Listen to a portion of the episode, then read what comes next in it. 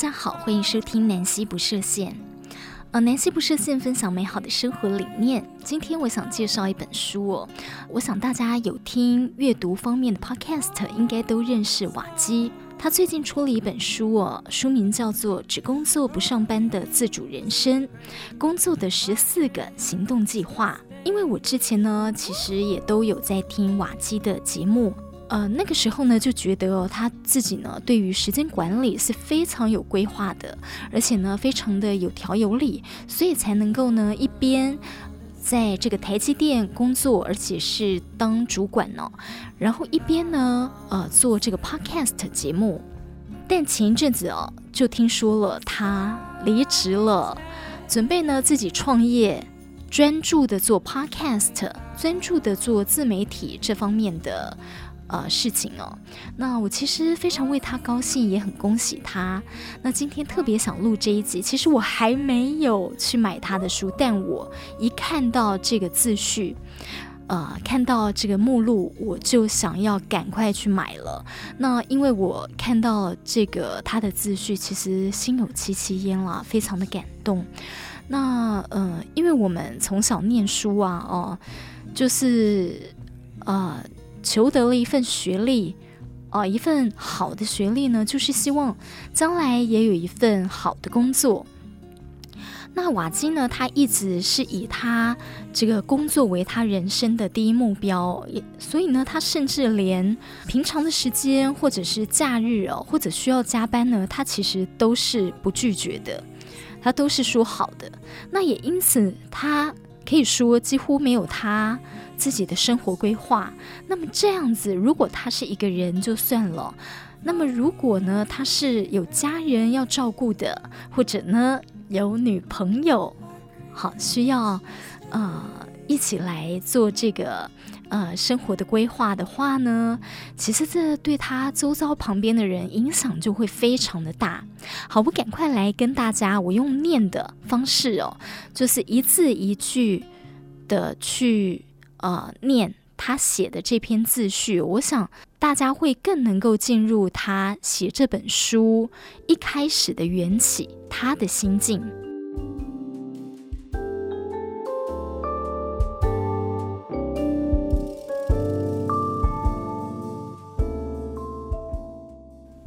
好，前言是跳出线性职涯，为自己创造工作和生活。当你走在错的路上，生命总用各种方式提醒你。有时也许是一场争吵，就像女友对我下达了最后的通牒。那天傍晚，屋外的天气冷冽，屋内的气氛更冷。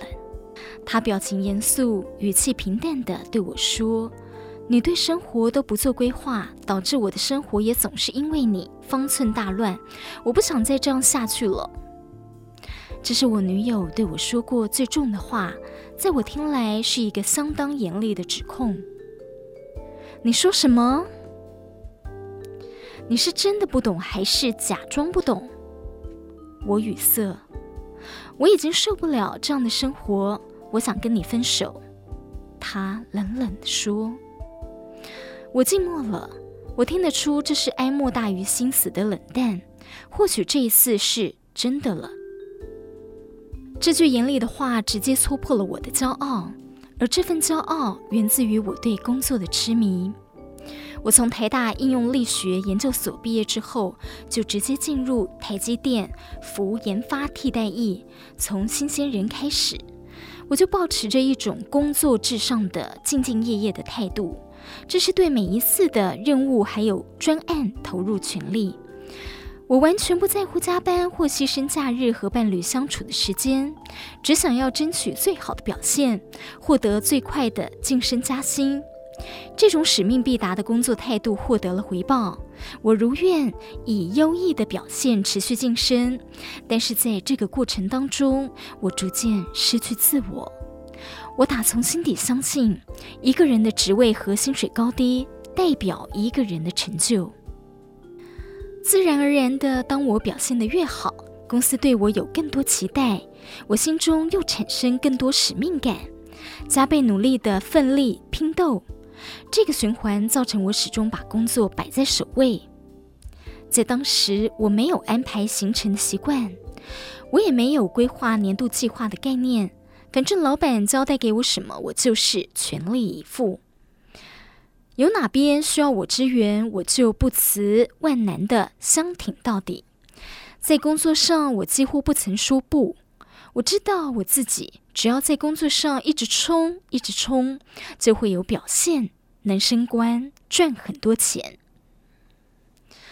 如果工作与生活的其他事情有了冲突，我一定果断选择工作优先。朋友的邀约可以改期，伴侣的约会可以延后，出国的行程可以取消，返乡的安排呢？那得看最近的工作忙不忙碌。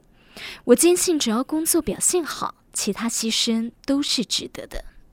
而实际上，尽管我对于工作很有一套，但是对于私人生活的规划却是一塌糊涂。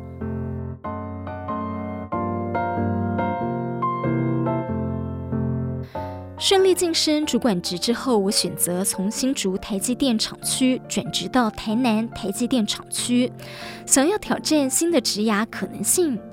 在当时，台南预计新建的是最新的五奈米晶圆工厂。全公司各路好手都准备在这大展身手，说白话一点就是新厂的晋升机会比较多。我当然不想错过这个千载难逢的好机会，在还没有跟主管、伴侣和家人商量之下，我直接答应了新厂转职的邀请，而且敲定了转职的时间跟后续安排。我当场觉得这样先斩后奏也没有什么大不了啊。毕竟工作就是第一优先，对一个有抱负、有冲劲的人来说，接受新的职涯挑战也是很合理的吧。在答应转职之后的第三天，我才想起来要告诉女友这件事情。事后回想，觉得真的很夸张。她听到之后，感到一阵错愕，十分不能谅解的对我抛出各种质问。你竟然没有跟我商量就决定这么大的事情？新竹和台南是远距诶，刚搬到新住处该怎么办？分隔两地的情况会持续多久？你未来的计划是什么？但当时我回答的态度就是一副因为是工作的考量，而且我已经决定好了，你必须支持的姿态。计划？哪有什么计划？只要我能在工作上有最好的表现，争取到最好的机会就好啦。在之后等待转职的日子当中，因为两人的理念不合，我跟他的关系持续降温探底。他心中规划的是两个人的安排，而我心中却只有我一个人的安排。我当时的确没有长远的规划，也没有固定的生活规律。对优先顺序的安排，更总是以工作为重。这个酝酿中的冷冲突，终于迎来了压倒骆驼的最后一根稻草。那原本是一个普通的星期四，主管在早上邀请全部门同事，当天晚上一起去 KTV 欢唱，庆祝他晋升到了一个更高的职位。我毫不犹豫地答应了。毕竟这么开心的场合，怎么能不到场同乐呢？直到接近下班时间，我才惊觉，今天傍晚原定是跟女友一起去餐厅用餐，而我当下怎么做呢？我先打电话去取消餐厅的订位，然后才打给女友，告诉她抱歉，晚上要帮老板庆祝，所以餐厅的预约我先取消了，改天再去吧。电话的那头是无声静默，好几秒后，他才冷冷的回说：“知道了。”晚上结束了 KTV 狂欢之后，我回到住处，见到我一进门，他在客厅对我说出了这段话：“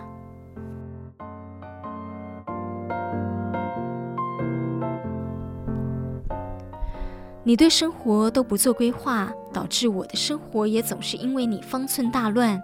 我不想再这样下去了。”我已经受不了这样的生活，我想跟你分手。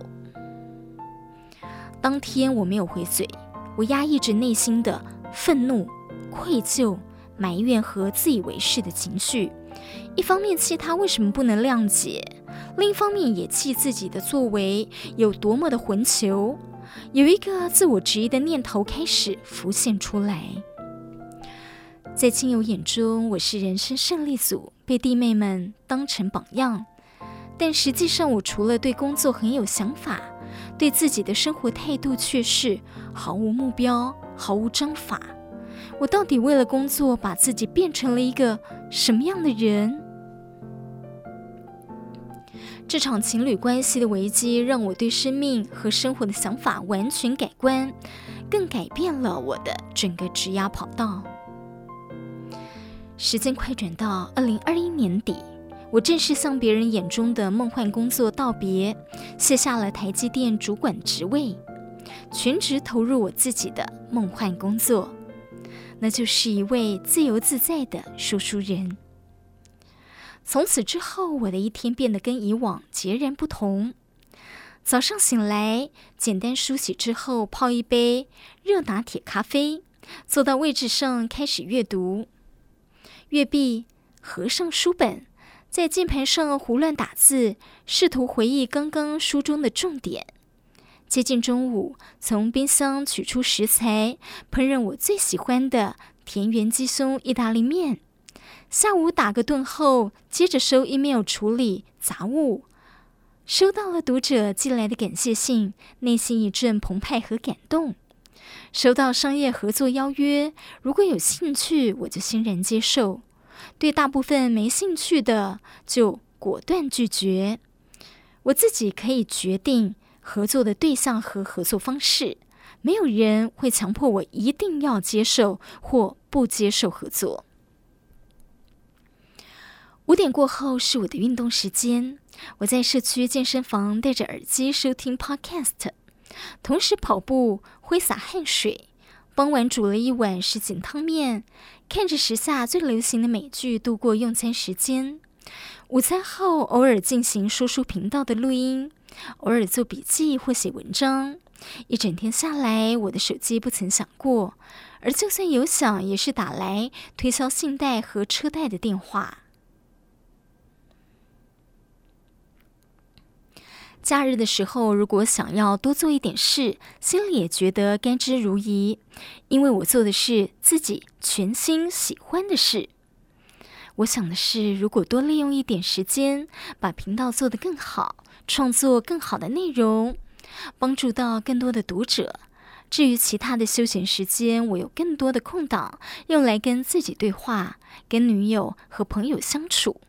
我可以选择什么时候返乡回老家，不受限于上班族既定的假日，或者迁就专案任务来安排时间。这种新的形态是我以前所难以想象的。我已经很害怕下班时间哦，接到公司的电话，只要手机铃声一响，肯定没什么好事。上班时间一直接电话则是常态。因为永远都有做不完的事。如果是假日接到电话，要么加班处理事情，要么紧急加入线上战情。虽然我不喜欢开会，可是偏偏公司的会议就是一大堆，尤其是参加大型会议时，经常会听到晃神。在工厂生产线时，常会遇到突发状况，留下来加班处理事情也成了家常便饭。偶尔成行的宵夜团是下班后仅有的乐趣。为了安排假期，我必须跟同事提前协调，要考量任务的紧迫程度，也要顾及主管们的观感。别人眼中的梦幻工作，在我眼中并不梦幻，因为我的生活方式必须完全围绕着工作形态来打转。而在我眼中的梦幻工作是工作形态围绕着自己理想的生活方式来进行。自从二零一八年女友控诉我对工作已经走火入魔之后，我不断质问自己：这么努力工作，到底是在追求什么呢？渐渐的，我发现自己追逐的是一个虚幻的目标，是更高的地位、更大的权力、更多的金钱。我开始怀疑，就算我追到了，又怎样？我会因此而满足吗？我牺牲的一切值得吗？这个时候，有一个念头逐渐清晰起来。我不想再当一只漫无目标、只会追着公车跑的小狗。我想当自己人生的主人。我想挽回她，啊，就是女朋友哦。我想挽回我的人生。因此，我开始广泛阅读书籍，一步一步改变自己的旧观念，打造一个崭新而且截然不同的自我。我试着用子弹笔记来主动规划工作和生活。我使用商业模式图来设计心中理想的工作模式和生活形态。二零一八年十一月，我开始在写作平台 Medium 上面撰写读书笔记。为了记录自己阅读每本书籍之后的想法和收获，我会花费两到三周的时间细细会诊每本书的金句良言，并针对书中给我有所启发的部分进行更深入的讨论。而在我发表了十多篇文章之后，开始有读者透过留言让我知道这些心得文章对他们带来的帮助。原来可以用这种观点来读这本书啊！谢谢你的整理，让我就像重新复习了这本书。我也有相同的困扰，谢谢你介绍了这本书，我一定会去找来读。这些留言令我感到十分惊喜。没有想到呢，公开分享阅读笔记这个简单的动作，除了帮我加深记忆、改善生活、累积知识之外，竟然可以帮到网络上素未谋面的读者。循着这份利己利他的动力，我开始更认真、更持续地撰写每一篇阅读笔记。二零一九年的时候呢，世界各地的制造业掀起一波数位转型风潮，像是台积电、鸿海。而我在公司负责的工作刚好是工厂的软体系统专案，需要替工厂架设大量的网站和自动化系统。当时已经担任主管职的我，主要工作就是管理团队，指派成员去执行专案，我自己几乎没有动手实作的机会。我看成员忙着设计新的界面、讨论新的功能、研究新的网站和程式技术，内心感到心痒难耐。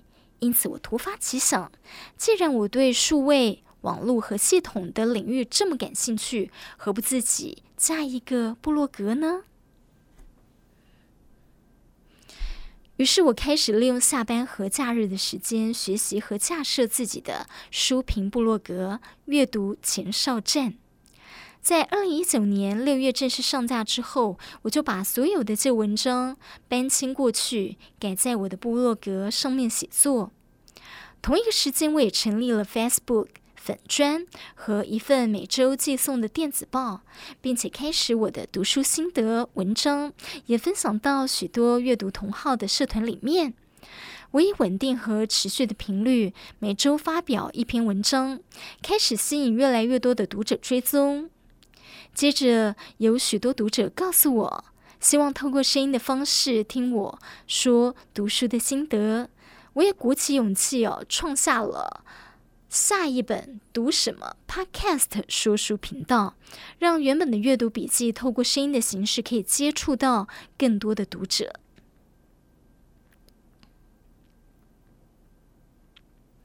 我透过大量阅读，包括了书籍、网络文章、教学影片，改善自己的生活态度和习惯。提升了在公司领导团队的专业能力，并且把学到的商业模式和社群经营技巧，逐项的套用在自己的输出事业上。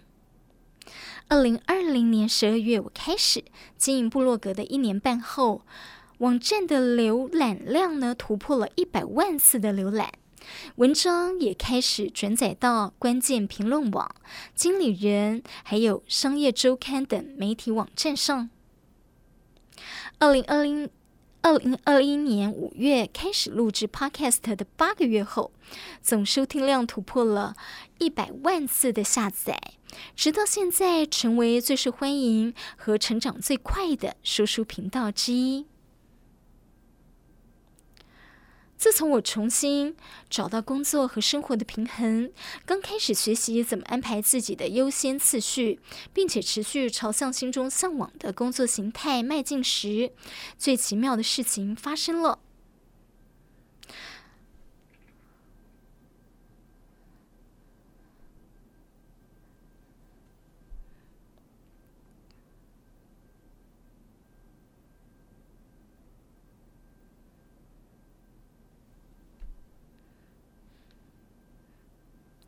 我在勤工作的工作表现不降反升，自媒体的说书事业持续成长，和女友的关系也增温甚于以往。我终于领悟到，这个世界不是只有一种工作和生活方式。我变得更重视自己和自己的贡献，而不是职位和薪资。我觉得更专注内心的向往，而不是别人的期待。我透过成长的飞轮一直前进。拟定目标，采取行动，实验错误，实验事物，持续改善。渐渐的，原本的斜杠兴趣转变成一个能够获利的商业模式，一个崭新的副业形态俨然形成。经过这段旅程，我达成了一项始料未及的成就，也就是走出自己的路，打造出自己的梦幻工作。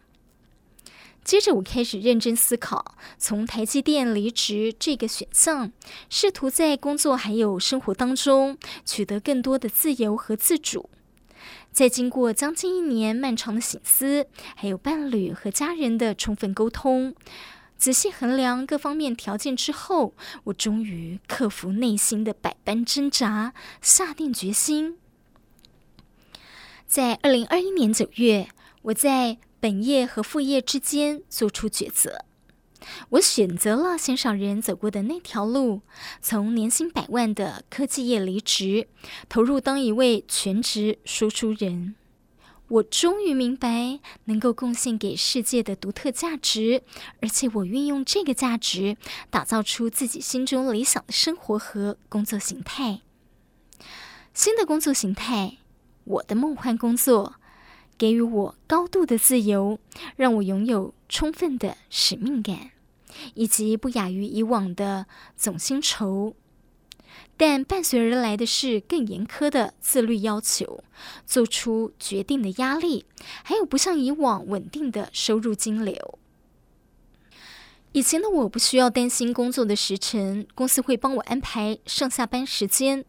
现在的我要对自己的时辰负责了，保持自律的生活，维系创作和休息的平衡。以前的我不需要担心任务的抉择，公司会要求我执行哪些任务。现在的我要对自己的抉择负责，我得自己决定哪些事情重要，哪些合作伙伴值得信赖。以前的我不需要担心财务的收支，公司会稳定支付我可观的薪酬；而现在的我要对自己的收支负责，我必须管控自己的开销，选择赚哪些钱，不赚哪些钱。现在的我不一定比较轻松，但是能做出自由的选择，就令我感到心满意足。自主的代价是责任。自主就是一个人对自己负责任的极致展现。如果我们想寻求更多的自主，长期来说，最可靠的方法就是承担更多责任，对自己的人生负起完全的责任。愿意起身探索，试图打造梦幻工作的人，就是对自己兴趣、专业和向往的生活形态负起完全责任的人。这种负责是勇敢认识自己的真正渴望，而不是追寻世俗的期望；是透过实际行动去实验、尝试、回顾和改善，而不是坐在场边闷闷不乐；是相信我们可以乐于工作，但不会疲于上班；是迈向自主规划的人生航道，而不是放任自己随波逐流。请抓稳，我们要起航了。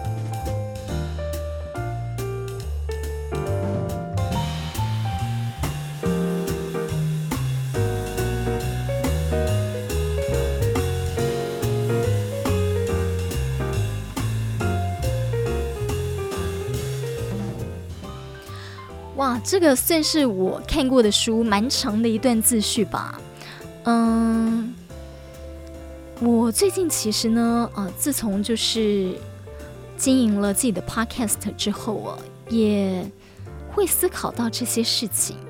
也就是说，嗯，我是不是需要花更多的心力来经营 podcast？还有就说，不过我还没有哦，到他这么的。呃，完全是以工作为目标的，因为对我来说，工作是一部分，那呃，生活也是人生很大的一部分。那当然，因为我的工作可以结合我的兴趣，所以是非常幸运的。也就是在我两年前开始在玩 Podcast，有了自己的一个频道之后呢，呃，没有想到。我竟然可以在一年之后，可以，呃，转换我的工作，呃，我的正职工作呢，就是做 podcast。不过这个 podcast 呢，开始是有压力的，不像我自己在玩的这个自媒体哦，我是可以比较随心所欲。呃，当然我也是计划性的，就是我其实是有一个呃聚焦的角度，然后我有一个啊。呃既定的方向，哦，就说，所以也不是呢漫无目的、漫无目标的。但是呢，呃，在公司的这个 podcast 呢，呃，其实我们要去看哦，每天的下载数，呃，隔一段时间呢，下载数又是如何哦？呃，那呃，针对呢，好。呃，每个月的这个下载数，然后去看哦，为什么这个下载是比较高的，然后来去了解呢，听众他们的喜好，呃，了解他们比较喜欢呃怎么样的主题，而呃，我们在做一些方向的这个呃，稍微做一些修正，好，或者做一些更改。那呃，此外呢，其实我们的团队哦，也针对了这个。Podcast 啊，因为我们是从广播，也就是传播媒体去转到了呃这个新媒体 Podcast，所以其实呢两个形态是不一样的。广播呢有广播传统的形态哦，那么 Podcast 呢，呃它是一个新媒体，所以它的受众哦，大部分的受众呢其实也是不一样的，呃更多年轻人了在听 Podcast，而反而是呢比较多年纪大的他们在。听的是传统的广播，所以就年轻人诶比较呃是怎么样一个听 podcast 的趋势哦？还有他们比较喜欢怎么样的主题啊、还有呢，我们的这个表现表达的形态跟过去是不是要有一些些的不同呢？这些其实都是我们要思考的，而且呢，呃，我们呢也都是有计划性的去做好。那呃，所以其实呃，我虽然跟瓦基一样有在思考这个问题，但我算是蛮幸运的，可以从我呃在经营的这个 podcast 呢，呃，竟然我就可以去做 podcast 的正职工作了。对，所以呃，我觉得呃，其实大家在思考转职啊、呃，或是呃职涯规划这件事情啊，其实呃不一定要马上。呃，就转像瓦基，其实他也是，呃，先一边工作一边，呃，去经营他的部落格。等到他的部落格呢经营有成之后，他才决心哦，他就是要呃全心全力呢去做呃他的这个呃部落格加这个 podcast 的这个平台哦。那所以呢，其实啊，呃，可以不用一次。就决定说哦，马上要转换什么，可以自己先去试水温，去尝试一下，嗯、这样子呢，呃，其实呃，对自己的呃职涯规划是可以更妥当，而且呢更稳的往前进。好，以上是今天的南希不设限。那么我要赶快订瓦基的这本书了。我们再会。